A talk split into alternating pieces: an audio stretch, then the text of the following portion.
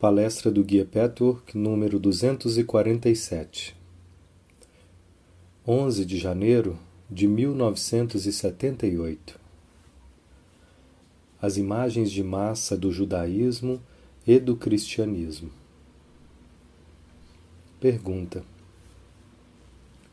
Fico perplexo com as reações enormemente fortes sobre toda a questão de Jesus Cristo Entendo o que você disse sobre o medo da expansão, que se aplica a todas as fases da expansão. Mas isso é tão forte que acho que a questão é mais profunda. Você poderia falar a respeito? Resposta: A próxima palestra que estava programada iria tratar dessa questão como um todo. Mas como você fez a pergunta agora, vou responder e usar a resposta como a próxima palestra. Para tornar a minha resposta compreensível, vou começar a palestra de maneira diferente do que teria começado normalmente, mas não faz mal. A mensagem transmitida será a mesma apenas vamos expô-la de um ângulo melhor. Meus queridos, muito abençoados amigos, muitos de vocês, com certeza, sentem a força das bênçãos divinas na vida e nas suas tarefas. Essa alegria especial, segurança, paz e entusiasmo, essa noção de que a sua vida tem profundo sentido e propósito somente pode existir quando ela é totalmente dedicada a Deus, à sua vontade e ao seu plano. Quanto mais isso acontece, mais as nuvens desaparecem e mais plena se torna a vida. Esse espírito de servir, envolve mais e mais dos meus queridos amigos e lança raízes mais profundas nos seus corações.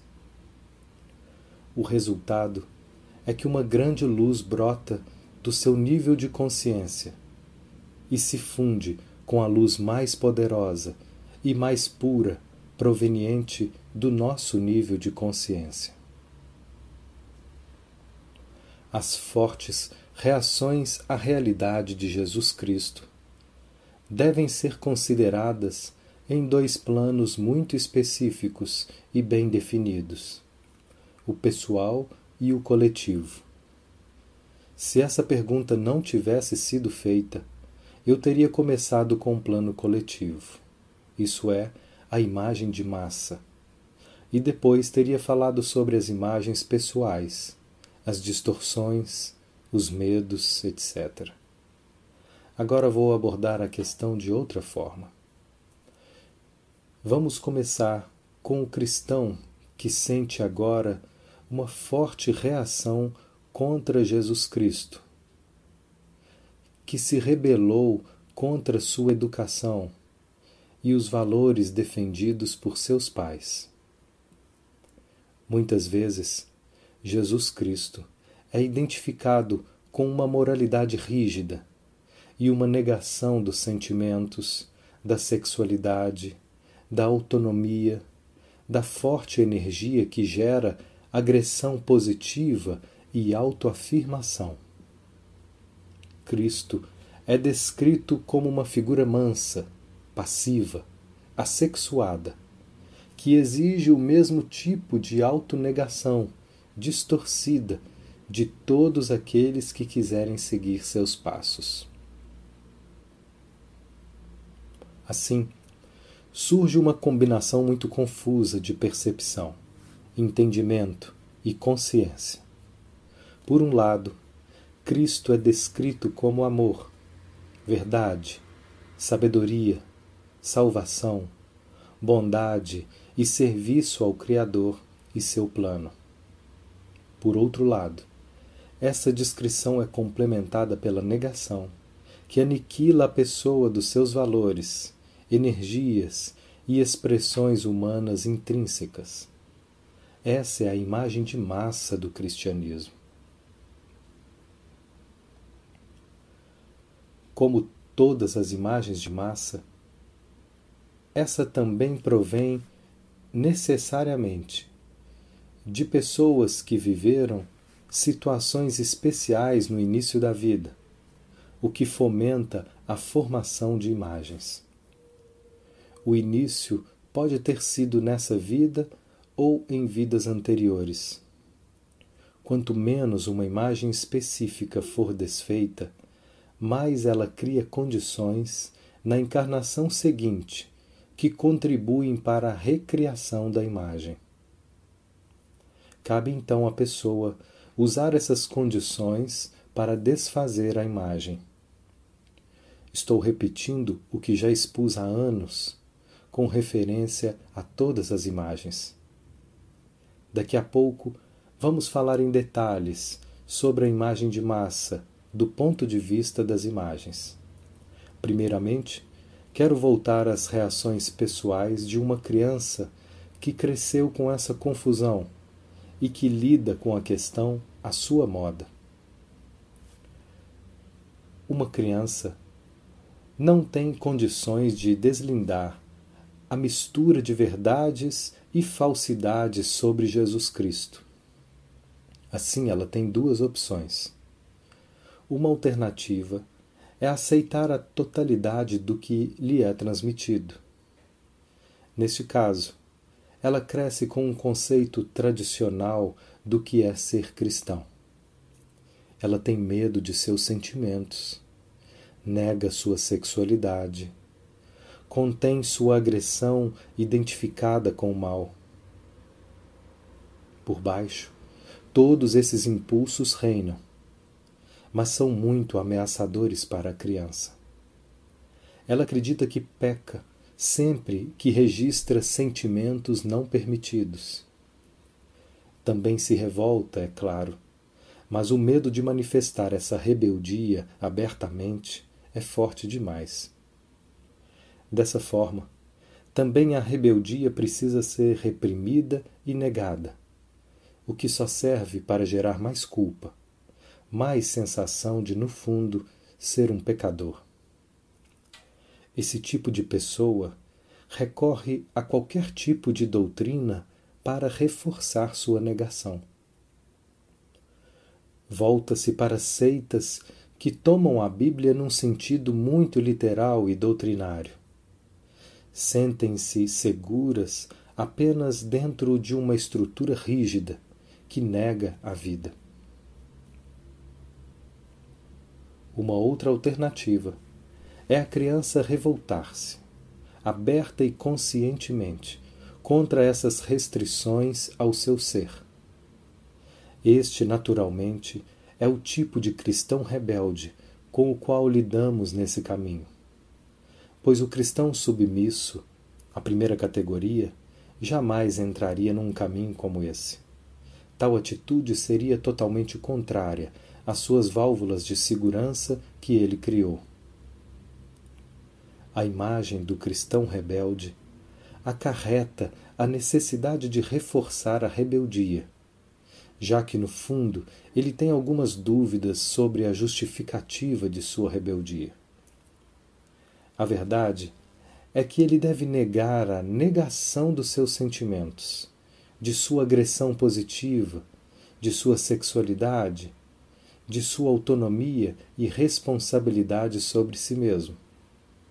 Mas, sem dúvida, ele não deve negar a verdade de Jesus Cristo, de seu amor, seu poder, sua presença e a necessidade de que ele faça parte de sua vida.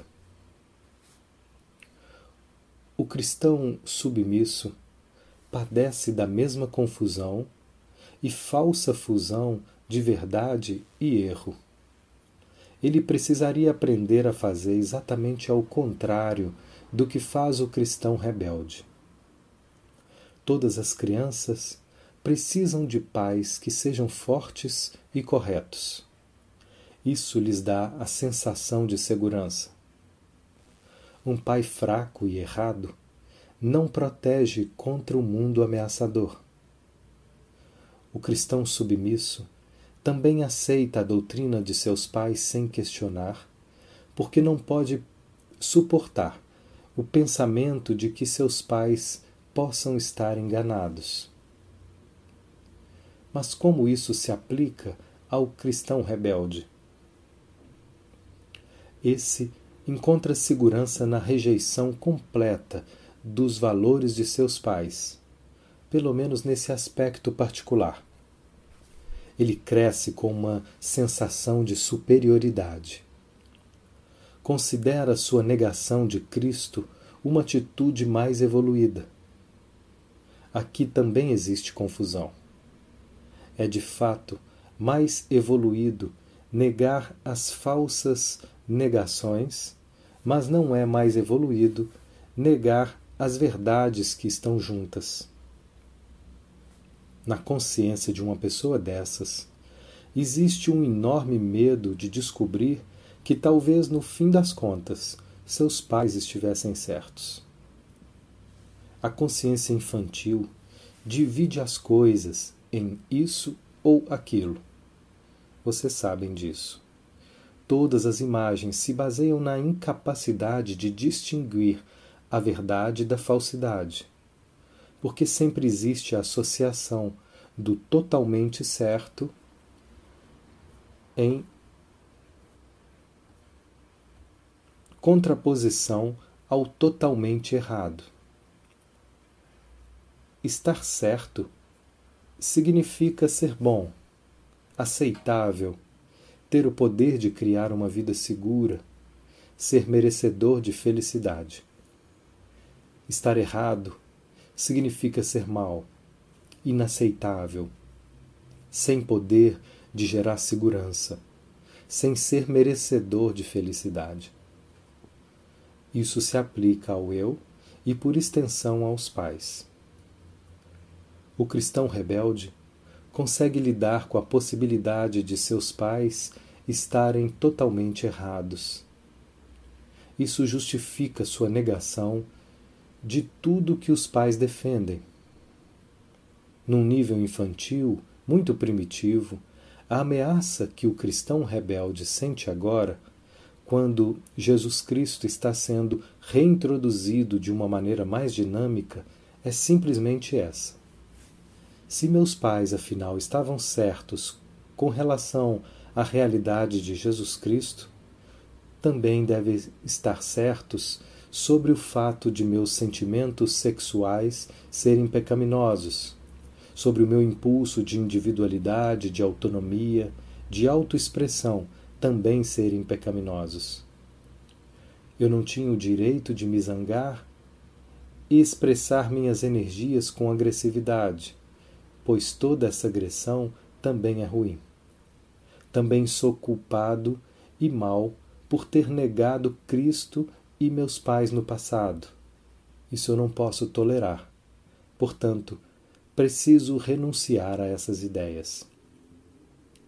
Quanto mais forte a confusão interior sobre o que é verdadeiro e o que é falso nas tradições herdadas dos pais, tanto mais forte o medo de descobrir que eu estava errado, portanto sou mal. Consequentemente, mais forte a ameaça e a revolta contra esse essa fase mais recente que parece ecoar advertências dos pais. Pode-se ver claramente que o mecanismo é igual ao de toda a formação de imagens e de solução de imagens. Também se pode ver claramente que a imagem pessoal é multiplicada muitas vezes pois existem muitos casos e situações semelhantes. Dessa forma, cria-se uma imagem de massa. A imagem de massa do cristão rebelde tem por trás dela a possibilidade do cristão submisso, e vice-versa. O cristão rebelde tem medo de que, se mexer na sua imagem, questioná-la e eliminá-la, ele vá se tornar um cristão submisso. E o cristão submisso, é claro, igualmente tem medo de mexer com sua imagem. Por, por, por isso, poderia significar tornar-se um cristão rebelde, que joga fora, juntamente com as falsidades, a bela verdade de Jesus Cristo. Nesse caminho, lidamos muito mais com o primeiro tipo. O segundo existe apenas como uma ameaça, um medo que podem ser afastados quando a luz clara da verdade brilha sobre a substância da alma, que contém essas imagens rígidas e fixas. Mais tarde vamos discutir não apenas os outros aspectos de todas as imagens, conclusão errada, círculo vicioso, provar que a conclusão errada está correta, mas também mostrar como se faz para acabar a imagem. Antes, porém, vamos falar da imagem de massa judia. É preciso começar sempre com uma imagem pessoal, que é multiplicada, frequentemente tantas vezes, que cria uma imagem coletiva. Assim, vamos começar com o sentimento de se sentir ameaçado pela dúvida de Jesus Cristo ser de fato uma manifestação de Deus. De forma semelhante ao cristão sub submisso, o judeu que nega Cristo se sente enormemente ameaçado pela possibilidade de seus pais estarem errados. Se eles estiverem certo a esse respeito, a respeito dessa importantíssima questão sobre a vida, o mundo, Deus, será que eles merecem alguma confiança? O chão parece desaparecer debaixo dos pés da criança barra adulto. Isso se aplica tanto à pessoa que externamente se revolta contra os seus pais, discorda deles em muitos assuntos, como também aquelas que aparentemente concordam com eles em quase todas as questões importantes da vida. Assim, em um nível existe um problema pessoal, psicológico, em que parte da alma que não cresceu não consegue aceitar o fato de que os pais estarem errados em qualquer coisa. Porque nesse caso eles estariam errados com relação a tudo. Por trás desse nível pessoal, psicológico de reação, está todo um mundo de história. A tradição na sua forma verdadeira e na sua forma distorcida. Vamos procurar examinar um pouco esse aspecto, até onde é possível agora e no contexto dessa discussão. Houve uma época em que os judeus eram os únicos que adoravam o Criador como único Deus e que estavam em contato com Ele e procuravam seguir seus mandamentos e leis. Essa bela realidade começou a desintegrar, como é inevitável com a natureza humana, quando o eu inferior entrou em cena. Ele levou o orgulho, a arrogância, e a superioridade com relação àqueles que não pertenciam à comunidade e à fé judaica. O pagão era olhado de cima para baixo, como um ser inferior, e o judeu via a si mesmo como o aristocrata da família humana. É evidente porque Jesus Cristo nasceu como judeu. Como ele era uma encarnação uma manifestação do verdadeiro Deus, da verdadeira realidade divina. Ele somente poderia se manifestar entre o povo que adorava esse Deus, e não aos deuses que muitas vezes eram espíritos de reino muito subdesenvolvidos, até mesmo espíritos maus, mas não exclusivamente. Esse enorme dom também foi um teste. Isso também é sempre verdade.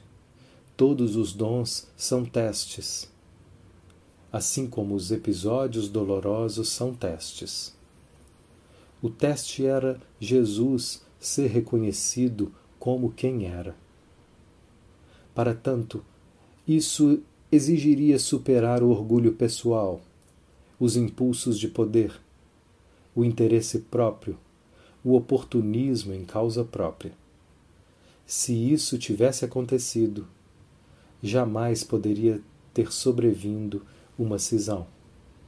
Não haveria divisão judaísmo contra cristianismo. O cristianismo teria sido apenas uma extensão do desenvolvimento do judaísmo. Que fosse dado um novo nome para indicar esse verdadeiro caminho, que os dois nomes fossem usados para indicar uma combinação e extensão da verdade do passado na verdade do agora eterno. Como situação coletiva, o teste fracassou, isso é evidente. O medo de admitir tal fracasso é tão irracional e distorcido quanto o medo da pessoa de aceitar suas imperfeições e sua cegueira.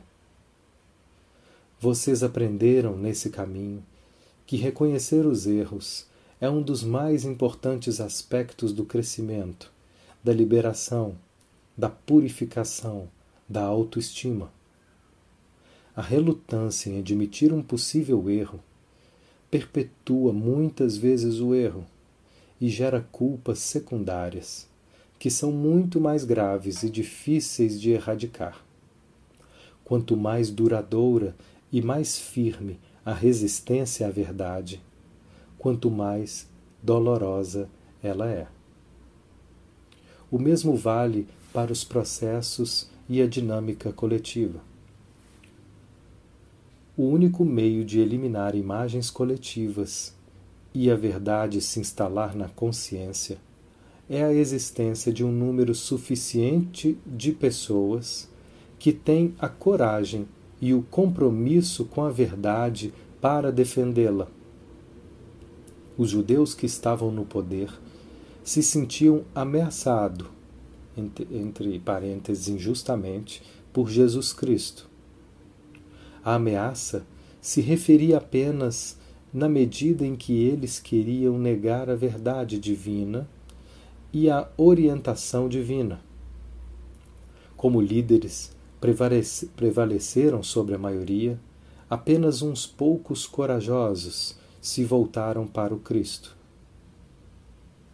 A separação foi operacionalizada por aqueles que se recusaram a considerar que ele poderia ser de fato o Messias prometido, já que não desejavam abdicar de seu poder negativo que servia a seus próprios interesses uma vez ocorrida a separação. Mais pagãos deram ouvidos à nova mensagem e a aceitaram.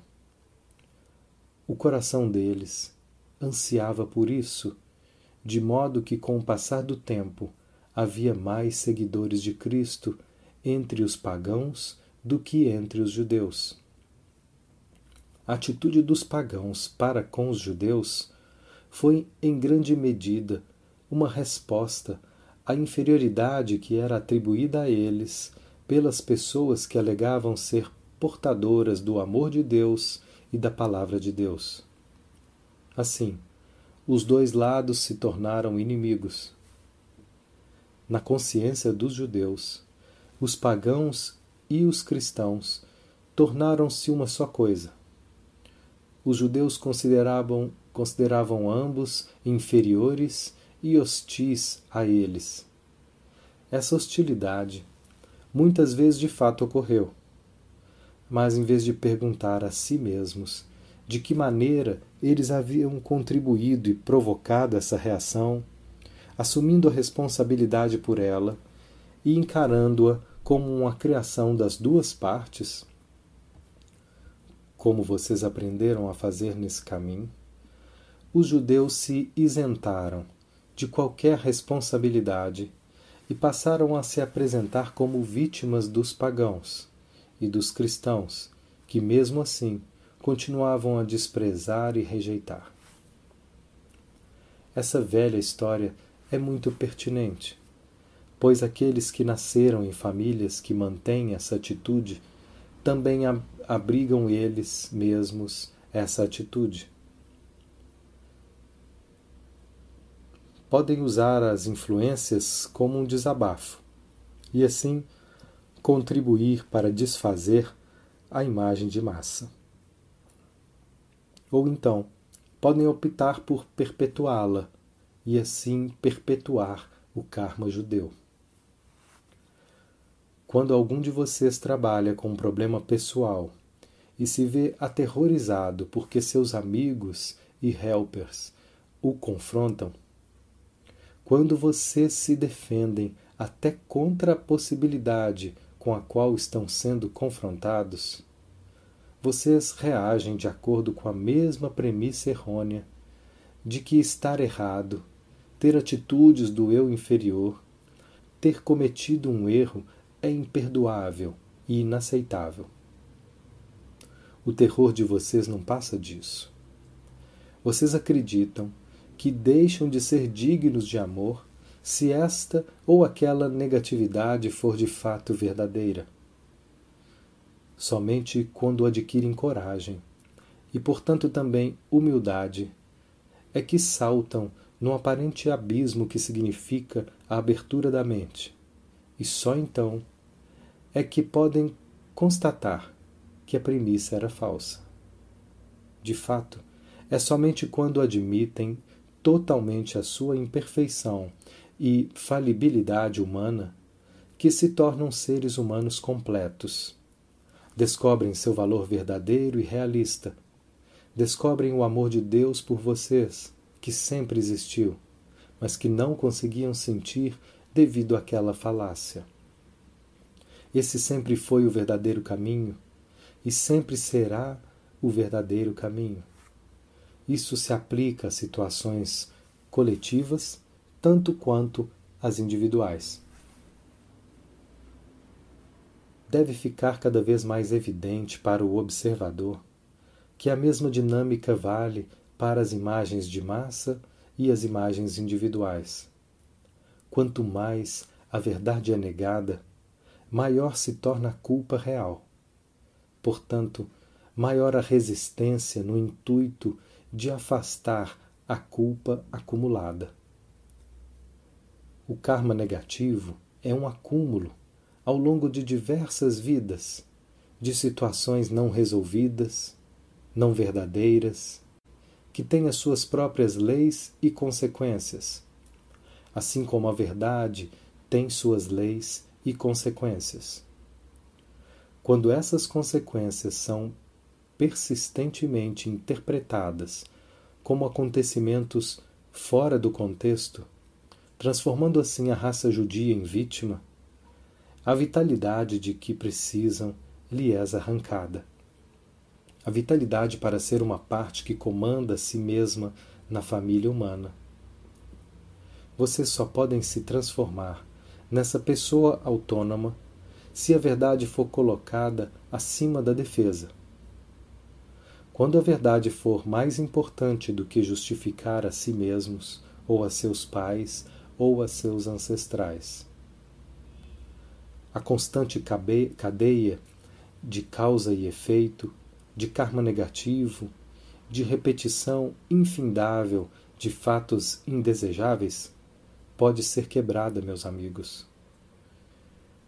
Porque vocês veem essa dinâmica tão claramente quando se trata de aspectos pessoais do momento e, no entanto, definem um limite quando se trata da realidade coletiva. A resposta é que, acima e além do que eu disse anteriormente sobre o terror do filho que seus pais estejam errados, a culpa pessoal por negar a verdade de Jesus Cristo parece dolorosa demais para ser suportada. Tal atitude acarretaria desistir de ser vítima e do jogo da culpa. acarretaria assumir parte da responsabilidade por grande parcela do sofrimento passado. Acarretaria sentir a dor da culpa por ter provocado sofrimento, principalmente em uma pessoa amada. Vocês podem ou não ter efetivamente vivido nesse tempo, mas mesmo que não tenham estado presentes, ao se aliarem àqueles que foram diretamente responsáveis, ao justificarem os atos deles e ao jamais fazerem a pergunta crucial: será que ele era o Messias prometido? Vocês de fato se tornaram corresponsáveis. Quando vocês trabalham com qualquer problema pessoal e depois de muita resistência, finalmente decidem a ver a verdade, às vezes passam efetivamente pela dor da culpa. Mas quando fazem isso com o espírito de vida e não de morte, com o espírito de fé e não de negação, vocês chegam à autoaceitação, ao perdão de si mesmos e, portanto, sentem que Deus já os perdoou. Percebem então a luz de uma nova força proveniente da completude.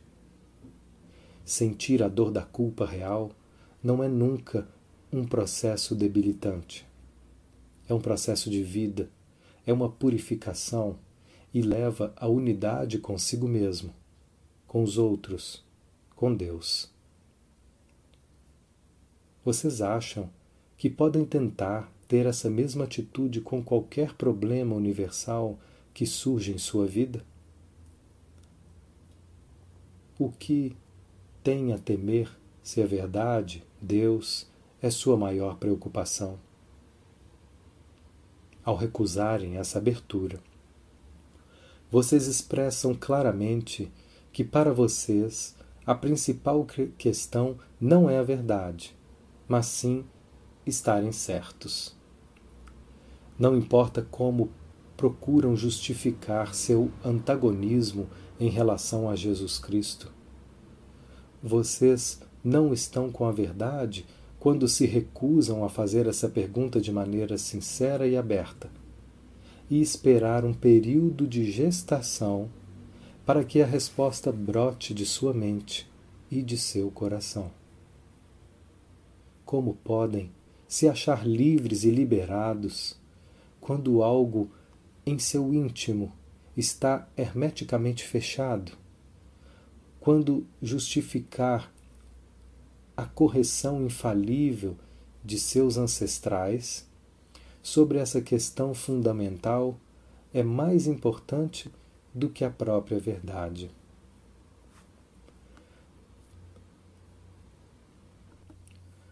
Basta observar a sensação de ameaça que demonstram quando essas palavras lhes são dirigidas. Avaliem o significado dessa reação. Será que conseguem se distanciar por um momento da questão e considerar que esse sentimento pode ser uma distorção, pode ser irracional, pode conter falsas premissas da parte de vocês? Só isso já é um remédio para sanar a situação. Agora vamos considerar a dinâmica das imagens que eu ensinei quando trabalhavam no caminho com muitos problemas pessoais, em que as imagens acabam com suas vidas. Vale a pena fazer uma breve recapitulação. Uma imagem é uma ideia falsa, uma conclusão errada, tirada na infância, com equipamento mental insuficiente para fazer uma avaliação correta essa conclusão errada, como todas as inverdades, cria situações, sentimentos e acontecimentos negativos. A não-verdade é sempre dolorosa. A defesa contra a conclusão errada gera um padrão negativo de ação e reação que afeta os outros adversamente o equívoco fica fixado e congelado na substância da alma, porque jamais é questionado ou desafiado. A personalidade reage cegamente, por reflexos condicionados e não em função da verdade adequada àquela situação em particular. O efeito negativo gerado nos outros volta necessariamente para a pessoa e parece sempre confirmar o equívoco original. O que parece existir a defesa, o que gera reações negativas nos outros. E assim continua infindavelmente. A alma não é livre quando existe uma imagem. A imagem do cristão rebelde é se eu aceitar o Cristo precisarei abrir mão de minha vitalidade, de minha energia vital, de minha sexualidade, meu corpo, meu prazer, pois tudo isso é pecaminoso. Portanto, ele cria uma defesa que deixa Cristo de fora para afirmar sua sexualidade. Mas deixar Cristo de fora significa deixar de fora uma parte essencial do mundo divino, de verdade, amor, beleza e vida. Começa a existir uma divisão e a pessoa vive com o sofrimento, dúvida oculta e culpa. Em vez de liberar suas forças, ela precisa se revoltar. E vocês sabem que a rebeldia nada mais é do que uma tentativa irrefletida de calar as vozes interiores. Assim, ao invés de tornar-se mais forte, ela se torna mais fraca. Pode encobrir essa fraqueza com uma força mascarada que muitas vezes não engana ninguém, muito menos a própria pessoa ela se sente um fracasso, uma impostora e não sabe por quê. De fato, acredita que sua fraqueza decorre do fato de ter sido influenciada na infância a aceitar Jesus Cristo e que agora não conseguiu rejeitá-lo totalmente. Quanto mais rejeitam uma verdade, qualquer verdade, tanto mais se enfraquecem de alguma forma e a divisão interior se aprofunda, mais conflitos surgem. Assim, o equívoco de que Jesus Cristo significava que vocês precisavam negar as essências vitais gera atitudes e reações que, no fim das contas, parecem confirmar o equívoco original. A imagem judia é a seguinte: Se meus pais e ancestrais erraram e mataram não apenas um homem bom, mas um homem que era manifestação de Deus na terra, eles eram pessoas totalmente más. Jamais podem ser perdoados. Não consigo pensar nessa possibilidade Preciso negar essa possibilidade para não ser corresponsável.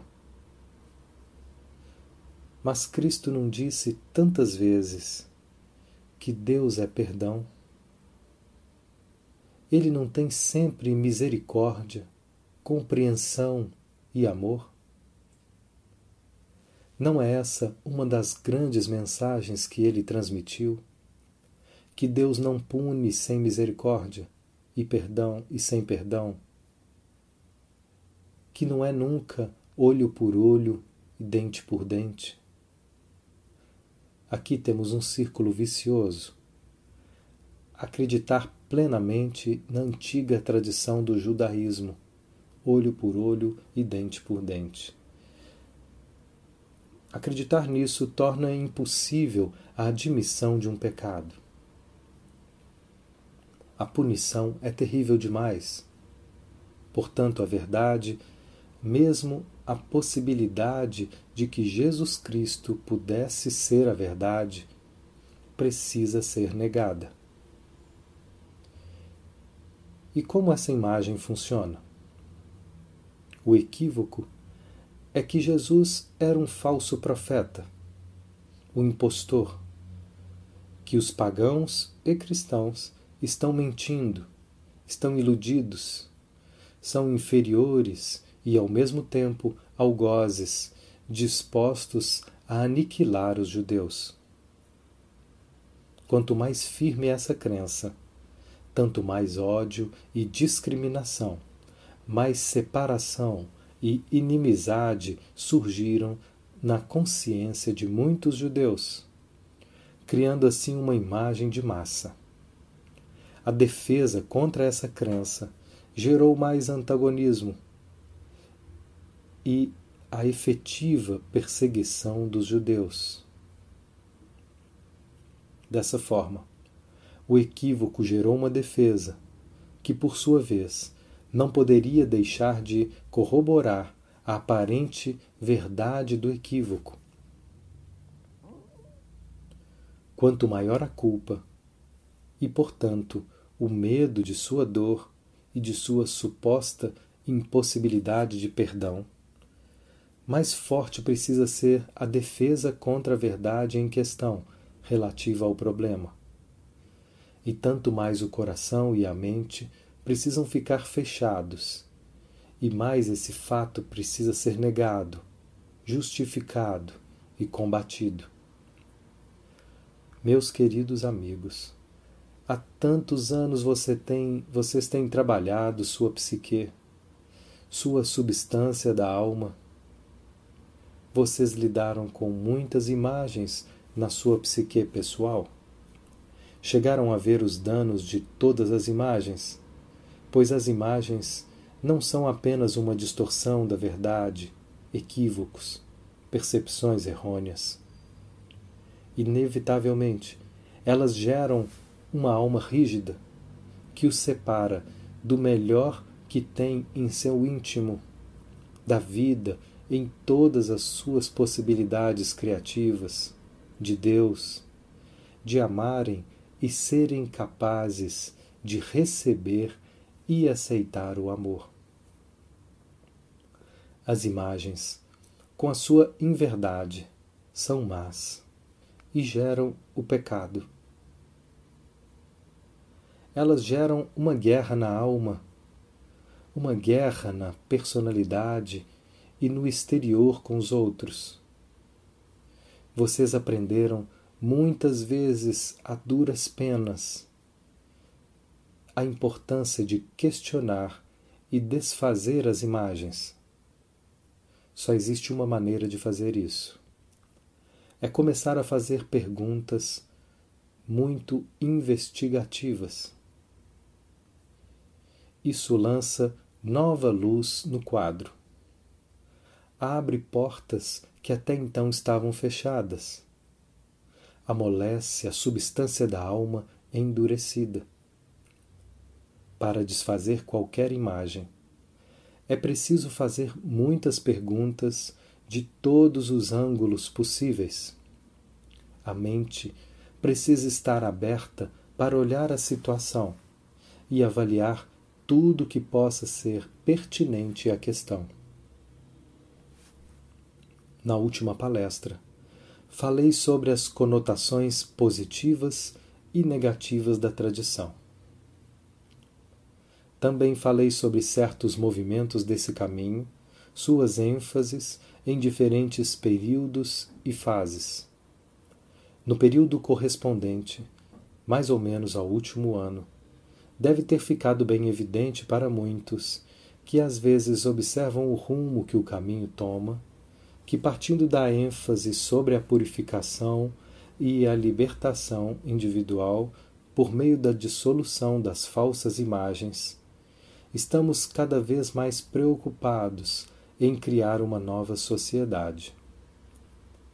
Isso inclui desfazer todas as imagens de massa que constituírem um obstáculo para o desenvolvimento da pessoa autoconsciente.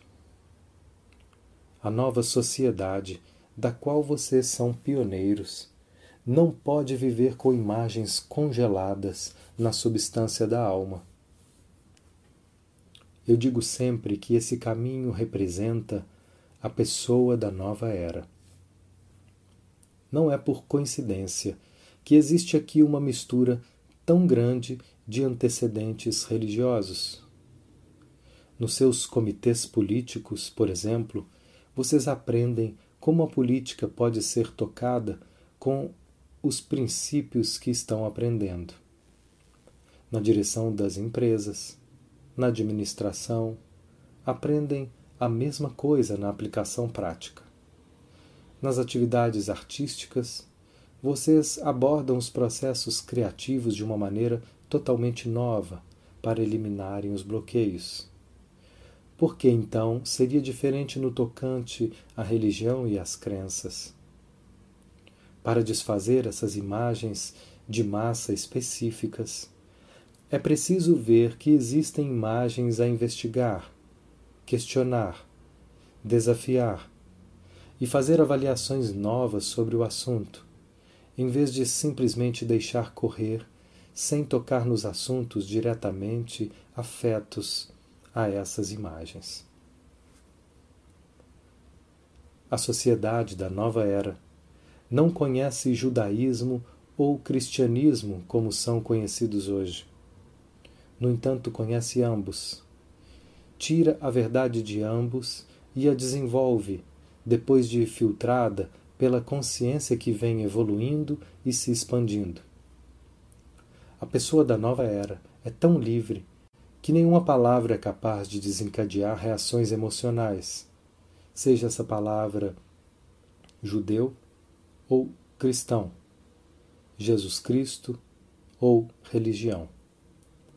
Para muitos, a palavra reencarnação tem uma conotação semelhante. Ela vai contra os ensinamentos do judaísmo e do cristianismo, pelo, mesmo, pelo menos na forma como são ensinados hoje. Entretanto, é uma das verdades eternas a despeito de se encaixar na religião adotada por algumas pessoas. Vocês não acham particularmente significativo que essa palavra e também o conceito por detrás dela deixe de suscitar reações tão fortes quanto a palavra Jesus Cristo? Vocês podem acreditar ou não em reencarnação. Para começar, mas a negação dessa ideia não traz nenhum forte envolvimento, envolvimento emocional, nem há vantagem em negar essa ideia. É por isso que suas portas estão muito mais abertas a esse respeito, e mais cedo ou mais tarde vocês sentem no seu íntimo a verdade da reencarnação. O novo homem e a nova mulher estão isentos de envolvimentos emocionais que bloqueiam a verdade. Não há interesse em sustentar ou negar qualquer coisa. Eles aceitam o que é verdadeiro. Esse compromisso é firme e sempre expresso perante o Criador. Assim a verdade flui livremente. A pessoa da nova era não está presa à nacionalidade, partido político, raça ou credo. Ela combina todas as verdades e rejeita todos os erros, como expliquei na palestra sobre política da nova era, na qual democracia, comunismo, monarquia e capitalismo são combinados no que cada um tem de verdadeiro, no melhor sentido, e deixa de fora as inverdades, que geram separação e colocam uns contra os outros. O mesmo se aplica a qualquer outra expressão humana. Também na religião, a verdade combina e unifica. A inverdade separa. A inverdade e a separação geram o mal, a dissensão, a hostilidade, a guerra exterior e interior, as dualidades que se excluem mutuamente Se eu sou judeu, não posso ser cristão. Não posso acreditar em reencarnação. Se eu acredito em monarquia, não posso ver o que há de bom em algumas ideias socialistas e ou comunistas.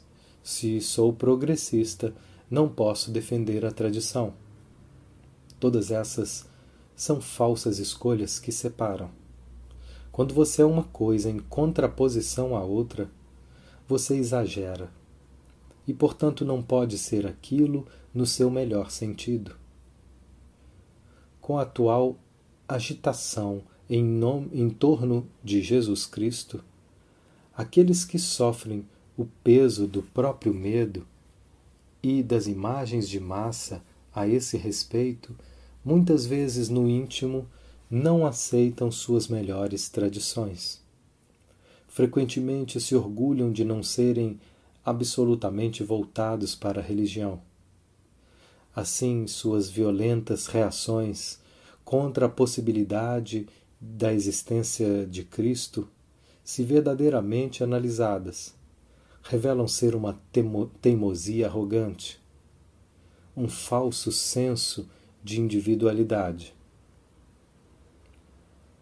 A verdadeira individualidade não pode nunca estar associada a uma consciência de grupo, religião, nacionalidade, partido político. A verdadeira individualidade somente pode florescer quando se busca a verdade de Deus em todas as questões, em todas as ocasiões, para que possa brotar a experiência interior pessoal. As pessoas, nessa acepção verdadeira, vão criar uma nova consciência de grupo, que é composto por homens e mulheres livres, para os quais a vontade de Deus reina sobre tudo mais. Um, um grupo desse tipo nunca fica em oposição a pessoas más como mencionei antes, um fortalece o outro.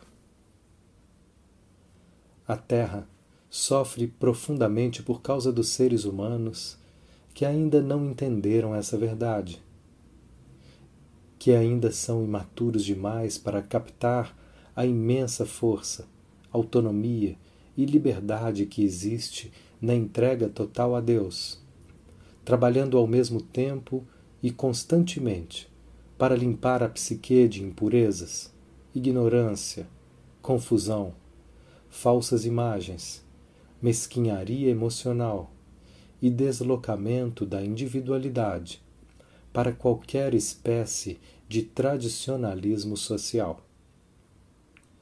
O sofrimento do mundo de vocês é provocado exclusivamente por essas atitudes, que muitas vezes são confundidas com a dignidade, orgulho no bom sentido, caráter, valorização de si mesmo, etc. Olhem para os países em guerra que não conseguem chegar a um acordo de paz. Cada um deles está convencido de sua retidão, enquanto o outro está errado. Nenhum consegue ver ou quer ver que ambos estão certos e errados.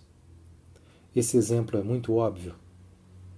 Mas o mal existe em questões muito mais sutis, que não parecem ter ligação imediata com a dissensão e o sofrimento do mundo. A humanidade está começando a crescer. Esse processo é lento e muitas vezes prejudicado pela resistência pessoal ao crescimento, pelas formas habituais de pensar, cujo padrão jamais é questionado, pelas ideias inflexíveis que as pessoas se recusam a abandonar, pelo comodismo pessoal e, finalmente, mas não menos importante, pelo erro trágico de julgar que a velha maneira de ser é segura e, por isso, precisa ser cultuada e mantida.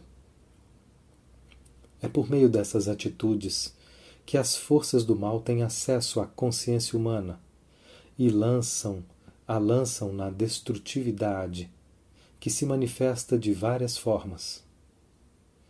Todo o processo de crescimento é assim prejudicado, retardado, provocando sofrimento desnecessário o tempo todo.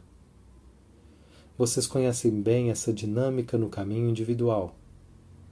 A humanidade como um todo passa por uma dinâmica idêntica.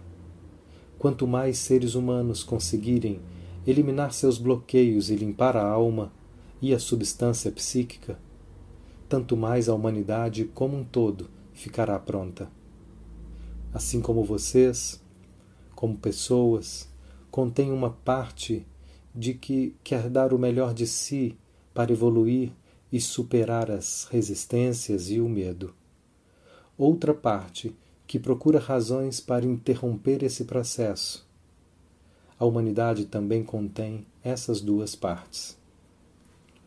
As pessoas que seguem seu verdadeiro destino são o eu superior da humanidade. Aquelas que resistem são o eu inferior da humanidade.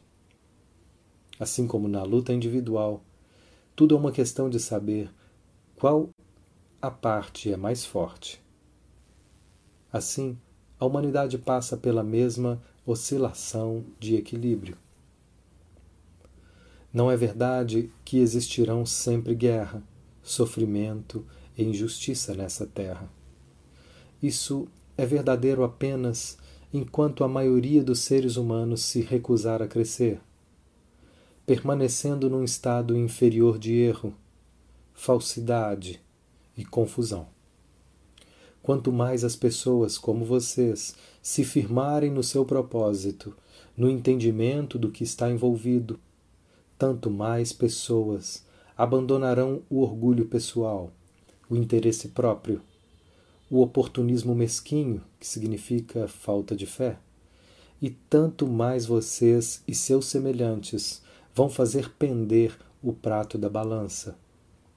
A humanidade ingressará em seu destino inato.